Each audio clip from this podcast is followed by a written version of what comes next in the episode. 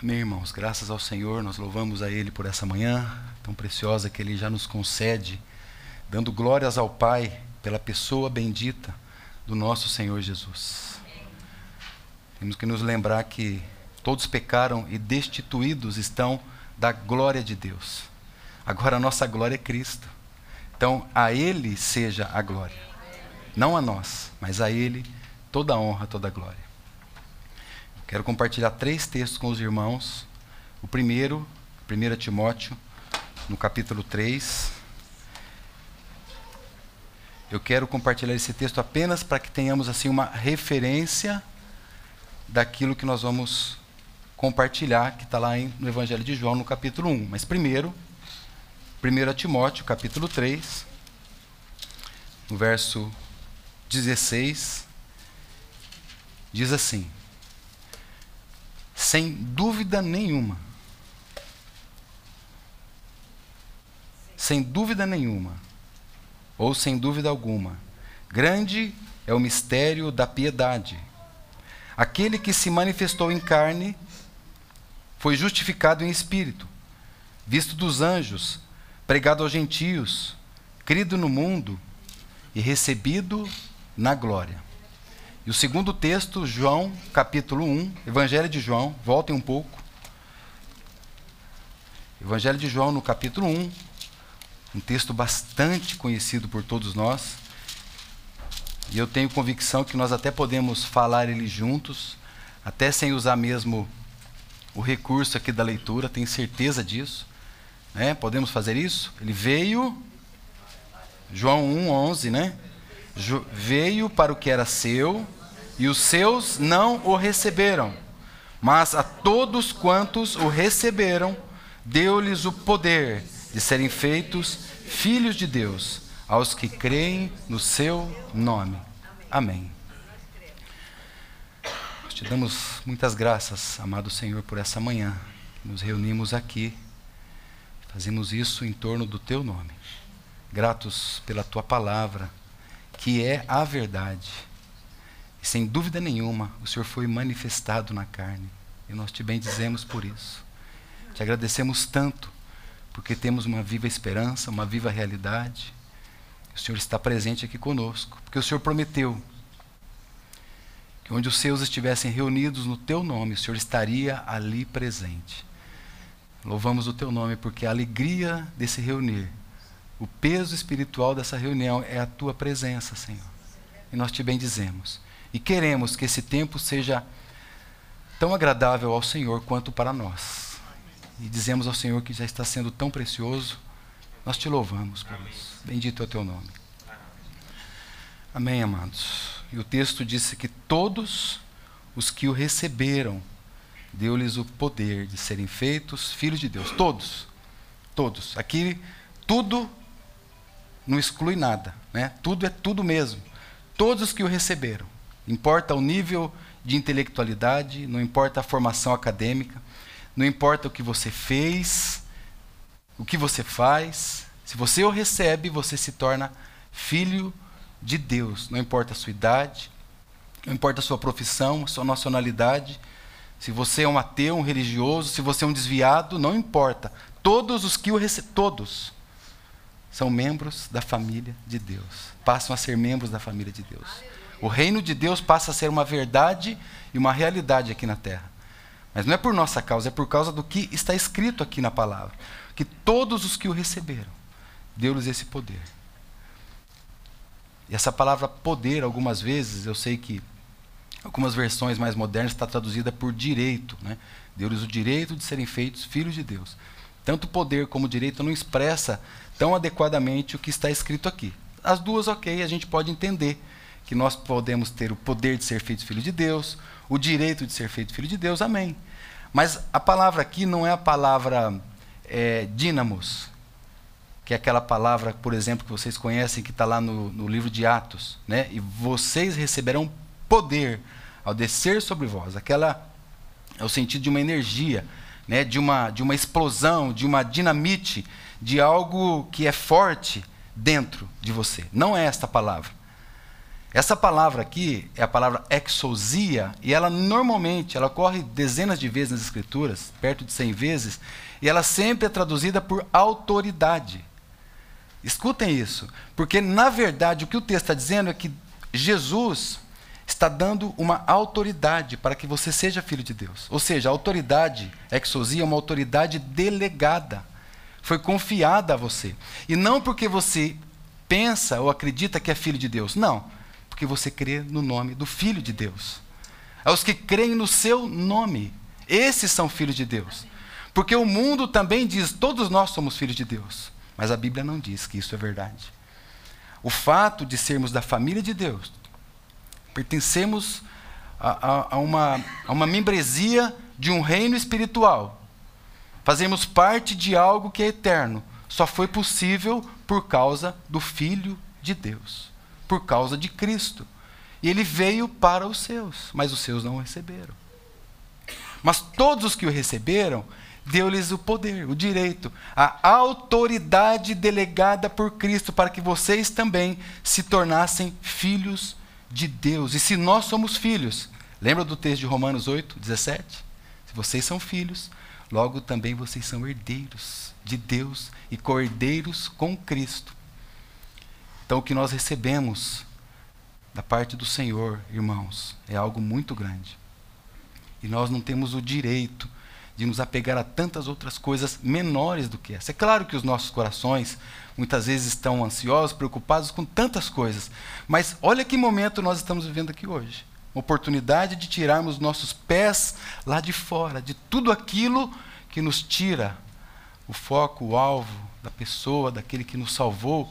Não é por um tempo, não. 70, 80, 120 anos, não. Eternamente. Eternamente. Eternamente você estará podendo gozar de tudo aquilo que o Senhor te deu, que é ser filho de Deus. Todos os que creem, o recebem, se tornam filhos de Deus. Mas muitos não o receberam, muitos rejeitaram Filho de Deus. Ele foi profeticamente dito como aquele que seria rejeitado mais desprezado, indigno dos homens. Vocês lembram da profecia de Isaías 53? 750 antes, anos antes da vinda do Messias? Indigno entre os homens, homens de dores, experimentado nos trabalhos. Os homens escondiam o rosto dele, ele era desprezado. E nós não fizemos dele caso nenhum, diz a profecia. Desde o seu nascimento, quando ele veio a esse mundo, irmãos, não havia um lugar para ele apropriado, para aquele que era Deus, para aquele que era o Filho de Deus, para aquele que veio buscar e salvar o perdido. Não havia. Desde, durante toda a sua vida, ele não foi recebido por todos e não queriam os homens ouvir a sua palavra. Ele era rejeitado. Os homens não o receberam. Ele veio para os seus, mas eles não o receberam rejeição e desprezo. Os estudos mostram, estudos sérios a respeito de comportamento e das reações psicológicas, dizem que a rejeição e o desprezo são as piores dores da alma. E na realidade, irmãos, eu tenho certeza que aqui todos nós, desde o menor ao maior, até mesmo às vezes uma, uma criança que é preterida no meio de alguns coleguinhas, desde os mais velhos, que muitas vezes se sente é, desprezado. É, ou seja, num grau maior ou num grau menor, todos nós aqui entendemos um pouco o que é este sentimento de desprezo. O Senhor sentiu isso. Ele era homem. Ele veio a este mundo, nascido de mulher, nascido sob a lei. E essa, esse sentimento de rejeição, de desprezo, diz esses estudos que eles ativam as mesmas áreas da dor física no homem. As mesmas áreas são ativadas pela dor e desprezo nas, do, nas dores físicas. Só tem um problema que os cientistas não conseguem resolver. É que as dores físicas você consegue tomar um remédio e você consegue então passar a dor física, algumas vezes. Mas a dor do desprezo não há o que passa. Então o Senhor está nos chamando aqui hoje para que Ele encontre uma coisa no teu coração. O Senhor não é desprezado no nosso meio. Amém. Nós recebemos ao Senhor no nosso meio. O Senhor é o mais importante aqui para nós. Não foi em vão a sua morte. Assim diz também a profecia. Né? Ele viu o fruto do seu penoso trabalho e ficou satisfeito. Até mesmo os seus discípulos o deixavam, os seus companheiros próximos, até mesmo eles. Até mesmo os doze, muitos os desprezaram no seu julgamento, na sua condenação, na sua prisão, na sua morte. Alguns ficavam olhando de longe. Eu não conheço ele, não, eu não sei quem é. Houve aquele que praguejou contra o Senhor. Não, ele é um maldito. Ele é um desgraçado. Andou com ele, próximo. Estava próximo dele. E na agonia do Getsemane, os irmãos se lembram que esses companheiros não foram capazes de orar com ele. De estar presente com ele naquela hora de tamanha dor que previa o seu martírio. Até que veio um anjo para o confortar. Um anjo do céu veio para o confortar. Agora, irmãos, ele não estava ali orando no Getsemane para que tudo aquilo acabasse. Não. Ele estava orando para que a vontade do Pai fosse estabelecida. Ele estava orando, não é para ele. Ele estava orando, Pai, se for possível, passa esse cálice, mas todavia seja feita a tua vontade. Era essa a oração dele. E aquela multidão que recebeu ele em Jerusalém, gritando: Hosana, Hosana, o que vem em nome do Senhor estava ali montado naquele jumento e vendo tudo aquilo, ele não se encantava, ele não se impressionava com esses aplausos, porque aquela mesma multidão, pouco tempo depois, estava desprezando a ele, e muitos até gritavam: crucifica-o, crucifica-o. Ele veio para o que era seu, mas os seus não o receberam. Mas a todos quanto o receberam, deu-lhes o poder de serem feitos filhos de Deus. Ele veio para os seus. E a gente muitas vezes pode aqui configurar, e podemos fazer isso com bastante segurança, que aqui é a nação de Israel, né, o povo judeu. E outros dizem, não, aqui é toda a criação que ele veio. Ele não veio só para a nação de Israel, ele veio para toda a criação. E foi toda a criação que o desprezou, e é verdade.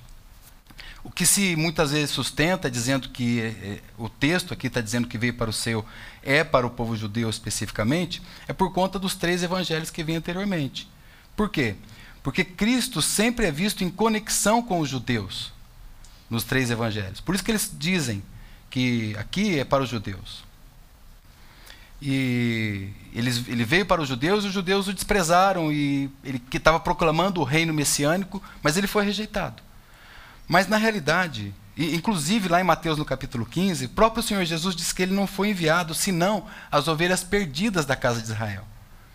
Mas se você pega o contexto, então você pode também entender que foi para o mundo. Se você pega o versículo 10, por exemplo, o anterior ao que nós lemos, diz que ele estava no mundo, o mundo foi feito por ele, e o mundo não o conheceu. Então, dentro desse contexto, a gente com muita segurança, e com base até em outros textos, né? Deus amou o mundo de tal maneira, amou o mundo de tal maneira que deu seu filho. Né? Então, isso nos alcança de maneira muito segura. E diz que o filho do homem veio buscar e salvar o que estava perdido. Se você disser, eu estava perdido, então ele veio para você. Essa é a realidade do Evangelho de Deus. Então, Deus enviou seu filho ao mundo, mas não para condenar o mundo mas para que o mundo fosse salvo por meio do Senhor. E do Senhor é a terra e toda a sua plenitude, diz o salmista. O mundo e aqueles que nele habitam, porque ele afundou, e afundou sobre os mares, e firmou sobre os rios. Então, a condenação, amados irmãos, é porque agora os homens rejeitam o Filho de Deus. A obra já foi feita, a obra está pronta. Ele veio. E isso está provado. É, houve um escritor é, na história que ele, que ele imagina assim uma cena onde ímpios estão acusando Deus de que Deus ele está lá na sua condição confortável. Então esse escritor ele começa a colocar da seguinte maneira, é, como se os ímpios estivessem dizendo, né? Ah, Deus está lá na sua condição confortável. Deus está lá na sua glória. Deus está lá naquele ambiente de paz. Deus estará naquele ambiente de conforto. Deus está lá naquele ambiente de, de glória, de satisfação, de contentamento eterno. Para Ele é fácil né? É, é, querer que nós nos sujeitemos a Ele. Isso os ímpios, na visão desse irmão, está dizendo. Aí ele diz assim: por que, que Deus não sai lá do seu lugar confortável e vem aqui nesse mundo para ver o que, nós estamos passando? Por que, que ele não vem aqui para ver o medo que nós temos passado ultimamente? A fome que esse mundo tem tido? O ódio de homens perversos? Por que, que ele não vem aqui experimentar isso? E mais, por que, que eu devo sofrer? Ele está lá em sua condição perfeita, harmônica. Por que, que eu tenho que ter sofrimento? Ele está lá na sua vida protegida no céu. E eu estou aqui passando por tudo isso. Aqui não há paz. E eu não tive culpa nenhuma do pecado. E de repente, irmãos, e é o título desse escrito, o título desse escrito é O Grande Silêncio. Aí, na visão desse irmão, quando os ímpios acabam de falar isso, há um grande silêncio. Porque Cristo já veio. Ele já veio. Então, não é que ele tem que vir para esse lugar para experimentar tudo isso. Ele já veio e já experimentou tudo isso como um homem. Ele veio para o que era seu. Se você não recebeu, você não tem o direito, o poder, a autoridade de ser feito filho de Deus. Mas nós, a todos o que o recebemos. Ele sofreu e ele já respondeu de maneira adequada, como um homem deve responder a todas as questões nesse mundo. Louvado seja o nome do Senhor. Bendito seja o nome do Senhor. Por quê, irmãos? Há também aquela figura daquele grande homem muito rico, possuidor de uma grande propriedade. E ele chega para o seu filho, herdeiro de toda aquela propriedade, e fala: Filho, vai lá tomar posse daquela propriedade. E o seu filho sai da casa do pai, um grande homem, muito rico, e vai lá tomar a posse. Quando ele chega lá para tomar a posse, ele é morto por aqueles homens maus que estão ali. Foi isso que aconteceu com o filho de Deus. Ele veio. Ele veio para o que era seu, mas os seus não o receberam. Isso nos fala do mistério da encarnação. Está relacionado com o primeiro texto que nós vimos. Ele se manifestou em carne, mesmo sabendo aquilo que iria acontecer a ele. Manifestado em carne, justificado em espírito, visto dos anjos, pregado aos gentios, crido no mundo e recebido na glória. E ele deixou aquela glória. Ele já fez isso. Já é fato, é presente. O Filho de Deus se tornou um filho do homem, para que os filhos dos homens se tornassem filhos de Deus. Essa obra perfeita do nosso Senhor. Qual é o propósito? Para buscar e salvar todo aquele que estava perdido. Tem um, um escrito, eu creio que alguns irmãos aqui conhecem, é, é tido como uma poesia a respeito do fato de quando o Senhor Jesus veio a esse mundo. O título, eu conheço esse título, pelo menos eu conheço como era emprestado o título dessa, desse poema. E ele disse que o poeta estava fazendo uma referência ao mestre e amado Senhor Jesus. E ele dizia assim: quando o Senhor veio a esse mundo.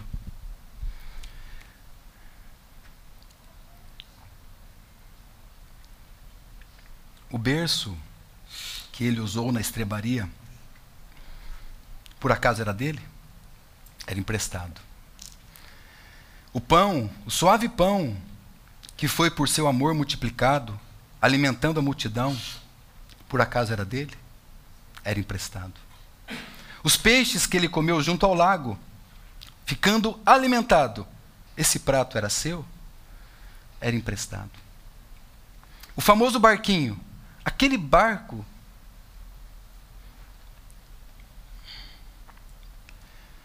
aquele barco que ele ficou sentado, mostrando à multidão qual era o caminho. Aquele barco era seu? Não. Aquele barco era emprestado. E o manso jumentinho que em Jerusalém chegou montado. As palmas que ele recebeu por, pelo caminho, por acaso era dele? Não, era emprestado. E o quarto que ele ceou ao lado dos discípulos, ao lado de Judas que o iria trair, aquele quarto que ele ceou ao lado de Pedro que o iria negar, por acaso aquele quarto era dele? Não, aquele quarto era emprestado. O túmulo que ele foi levado para o Calvário foi usado de onde ele haveria de ressuscitar. Por acaso aquele túmulo era dele? Não, era emprestado. Aí ele, o poeta coloca algo aqui de uma maneira que ele mesmo vai se contrariar, vai se contradizer, né? Diz assim: Mas a coroa que ele usou na cruz era dele. A cruz que ele carregou e onde ele morreu, essas de fato era de Jesus. Mas aí ele diz: Isso disse o poeta certa vez, numa hora de buscar a verdade, mas que contraria a realidade. Porque o berço, o jumentinho, o suave pão, os peixes, o barquinho, a sepultura, o quarto, eram dele a partir de toda a criação. Ele criou todas as coisas, assim diz a palavra de Deus. Mas a cruz que ele usou, a rude cruz, a tosca cruz, a mesquinha cruz, onde os meus pecados, todos os meus crimes, ele expiou. Essa cruz não era sua, essa cruz era minha. Eu era o único que deveria ser condenado. E ele se manifestou em carne foi justificado em espírito, crido dos homens, pregado aos gentios, para que nós, amados irmãos, pudesse nessa manhã olhar para ele e falar: Senhor, quão digno é o Senhor, que veio para o que era seu. E nós te recebemos nessa manhã. Nós te damos glórias nessa manhã. Louvado seja o teu nome. Tu és o mais formoso dos filhos dos homens. Glórias, pois, ao teu nome, Senhor. Aleluia. Amém, Senhor.